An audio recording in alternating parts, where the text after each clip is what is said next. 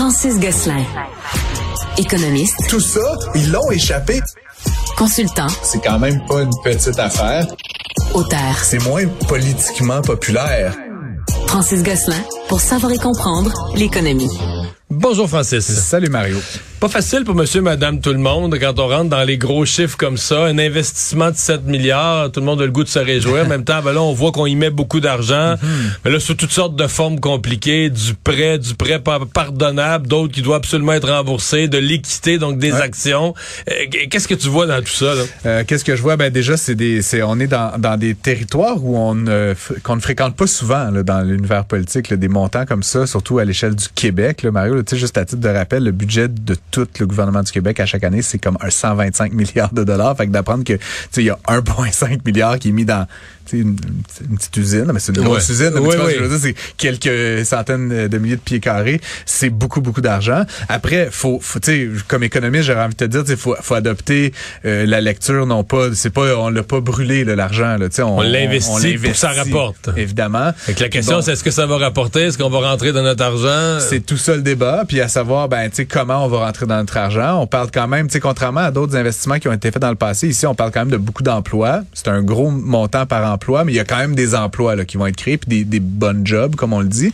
Euh, c'est une filière, tu sais, on va se le dire, d'avenir. Là, je veux dire, la, la demande va continuer d'augmenter de manière assez importante dans les prochaines années. Fait c'est c'est comme un pari quasi certain dans une certaine mesure où on pense que c'est vers là que ça en va, la mobilité. Mais mais il y a toujours des risques, c'est-à-dire que tu sais, t'as le risque euh, que que Nordvolt finalement soit pas une si bonne entreprise qu'on espère, puis que leur batterie soit pas. Non, mais t'as tout, Ah ouais. c'est tous des risques calculés, là, mais tu peux pas, euh, peux pas dire que tu t'en vas dans une affaire comme ça sans aucun risque. Non, non, non, il n'y a aucun risque, mais euh, il a pas aucun risque, mais en même temps, comme le ministre, le ministre Fitzgibbon l'a dit, on parle d'une période, là, selon toutes les, les techniques là, usuelles là, utilisées, période de remboursement d'à peu près 9 ans, le remboursement par des différentes euh, taxes, impôts sur le revenu, etc.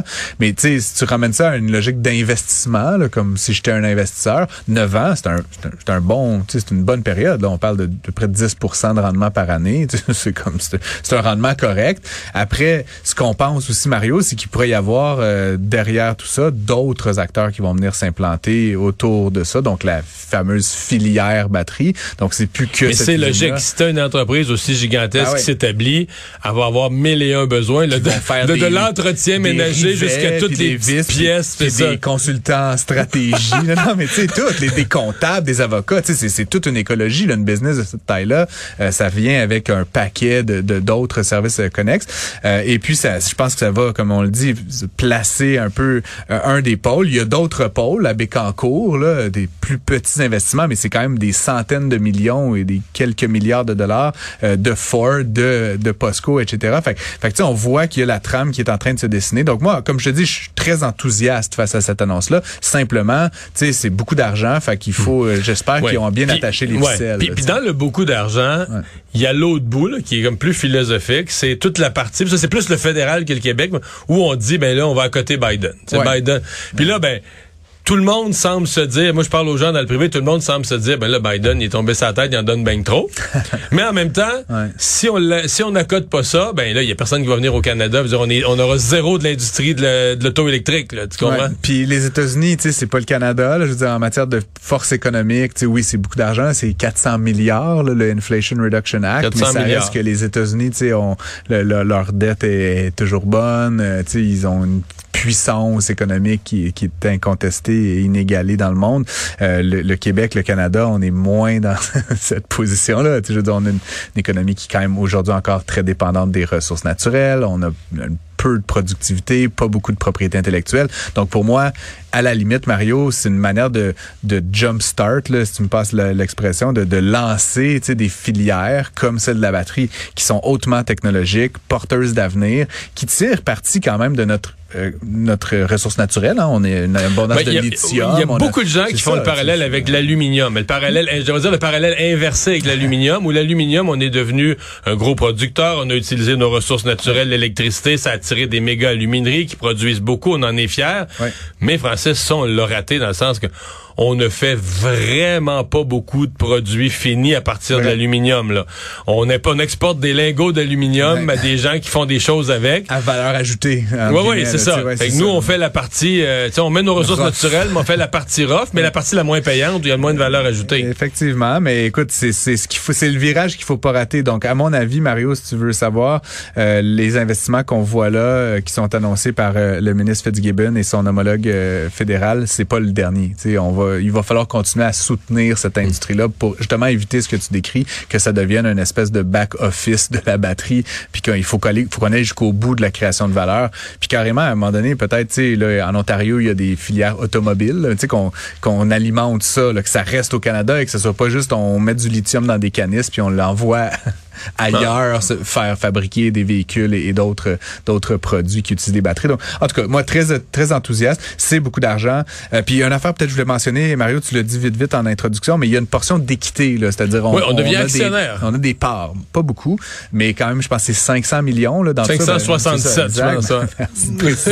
mais tu sais, dans l'éventualité, on sait pas là. Mais, mais Pierre Fitzgibbon, il est optimiste. Il dit, sa partie sur son 400 millions de subventions là, il pense que notre 500 sur notre bloc d'action qui vaut 500 67 millions, la compagnie va aller assez bien, qui va s'apprécier, puis que dans quelques années, ça va repayer notre gain, ben, notre gain en bourse, notre gain des actions, là, va avoir. Euh, faisons le pari que la filière batterie, c'est une filière d'avenir, que que ces quelques joueurs-là qui sont en train de s'installer à l'international vont faire des ventes fulgurantes. On peut imaginer que ça double, que ça drippe, que ça soit multiplié par 10. Là, fait que soudainement, ton 500 millions, il vaut 5 milliards. sais, ça rembourse amplement. Toutes les... Mais encore une fois, tout ça, c'est de la, c'est de la fabulation. Mais il y a un, il y a un scénario dans lequel ça pourrait être un des meilleurs placement que le Québec a jamais fait. On, va le savoir, on s'en reparle dans cinq ans, mais ce que je veux dire, c'est qu'il y a au moins cette composante-là où on va surfer sur la vague de valorisation de l'entreprise et pas juste sur des jobs puis de l'impôt sur le revenu. Le nombre de postes vacants au Canada qui est en baisse. Ouais, il est en baisse, mais c'est ce qui est fou. Il y a encore 700 quelques euh, mille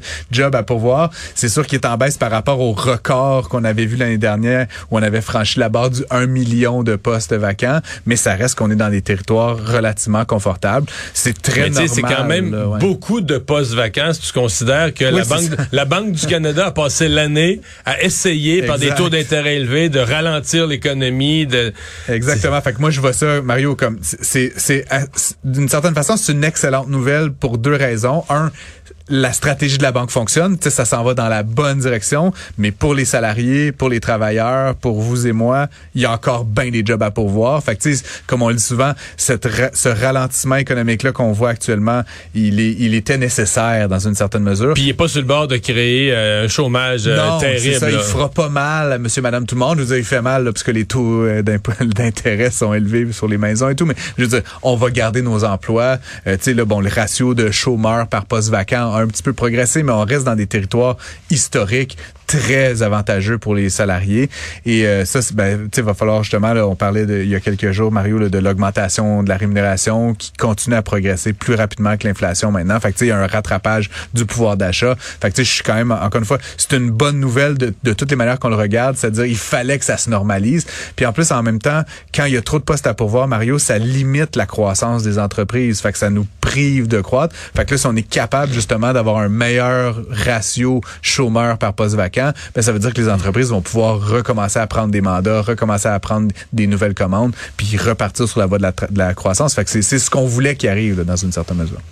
Ça fait quelques mois, les gens qui suivent l'actualité économique internationale, que ça, c'est chambranlant là, pour ce géant immobilier euh, Evergrande euh, euh, en Chine. Mm. Et là, on a carrément quoi stoppé les transactions sur le marché boursier? Oui, exactement, Mario. C'est puis c'est suite à, à l'arrestation du principal dirigeant là, de, de, cette de cette entreprise là qui s'est fait qui, qui est assigné à résidence. Là, c'est pas il est pas en prison avec les menottes, là, mais c'est Shu Jiayin, excuse-moi, je, je, lis le, le, nom, mais euh, donc c'est le PDG du groupe, c'est un milliardaire.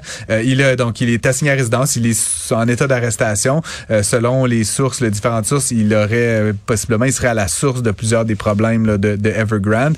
Rappelons que l'entreprise, donc c'est le plus gros développeur immobilier chinois. ils ont 300 milliards de dollars de dettes.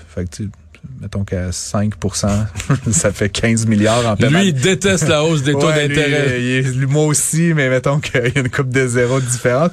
Euh, et donc, euh, ce qui est arrivé, ben, évidemment, c'est que là, l'entreprise a des plusieurs difficultés. Mais ce qui est particulier, Mario, c'est qu'en Chine, euh, parce que le pays est en, en rapide là, industrialisation, euh, urbanisation, etc., il y a des gens qui donnent des dépôts, ben, comme on voit ça ici, là, mais tu sais, ça va beaucoup plus vite, et des gros dépôts pour réserver un appartement plusieurs années dans le futur. Et là, ce qui est à risque, c'est que c'est des gens qui sont en train de sortir de la pauvreté, de sortir des régions rurales. Qui ont mis, leur, qui ont leur- mis- ils ont mis leurs avoirs dans un, argent, là, dans tu un dépôt. euh, 100 000 dollars, tu sais, euh, ou 50 000, mais tu sais, puis en Chine, apparemment, ça peut aller jusqu'à 70% de la valeur de la propriété dans certains Et là, ils pourraient tout perdre ça Cash, et ils pourraient tout perdre ça si l'entreprise venait qu'à être mise en faillite.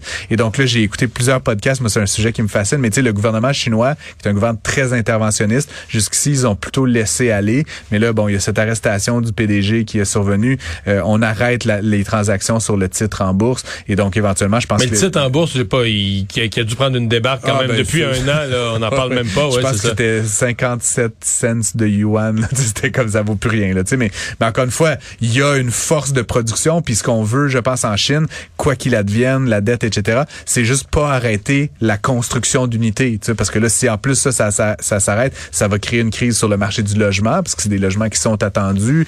Euh, tu sais, donc, encore une fois, là, ça, ça a plusieurs ramifications. Puis ça rappelle quand même, tu sais, 2008 aux États-Unis, Mario, comment ça a commencé, quelques problèmes du côté de l'immobilier qui se sont traduits par des problèmes du côté des institutions financières. Tu sais, la Chine a un régime relativement Mais différent. Est-ce que euh, mais, euh, le, gé- le plus gros géant immobilier de la Chine plante? Est-ce que ça secoue euh, tous les marchés financiers d'Europe et des ben, États-Unis? et- à, commencer par la Chine. Oui, ça je le comprends, mais Par est-ce que ça, contre- est-ce qu'il y a un effet domino sur les autres continents? J'ai pas, euh, j'ai pas tous les détails, Mario, mais les- la Chine depuis quelques années, c'est quand même un peu décorrélé du, du système économique mondial, mais ça reste qu'il y a évidemment des intérêts étrangers qui sont dans les banques chinoises, qui ont des intérêts dans des entreprises comme Evergrande. Donc oui, ça pourrait avoir un effet, mais je pense que contrairement à ce qui se ferait en France, en- au Canada, etc., le, le- cet effet de vaguelette là, que tu décris là, qui, qui serait C'est un moins con- moins connecté euh, va être un petit peu plus contenu, mais ça aurait des conséquences. Puis c'est certain que ça dépend de l'ampleur, Mario. Tu comprends que si là on parle de 300 milliards de dollars, ça s'exprime en fractions de trillions. Ben c'est sûr que si toute cette dette-là était disparaissait soudainement, il pourrait y avoir une ou deux ou trois banques chinoises qui seraient en très grave difficulté. Puis l'impact serait pas tellement sur les institutions financières occidentales que sur le taux de change du yuan, sur la capacité des Chinois d'emprunter sur les marchés internationaux. Puis là, ça, en conséquence, ça pourrait avoir un effet sur tout le, le système mondial d'approvisionnement. Ça pourrait créer des problèmes politiques en Chine? Est-ce que le gouvernement chinois réagirait en envahissant Taïwan, par exemple, juste pour, Pour détourner l'attention, ouais, ouais. faire la bravade? Fait que, comme je te dis, l'impact serait moins comme la, les crises de 2008, là, vraiment de- d'effet domino immédiat, mais je pense qu'il y aurait beaucoup d'autres impacts à, à anticiper qui reviendraient à avoir des impacts économiques majeurs. Fait que ça, il faut, moi, en tout cas, je garde un œil très attentif sur cette histoire d'Evergrande. Ouais. Merci Francis, à demain. prie, à demain.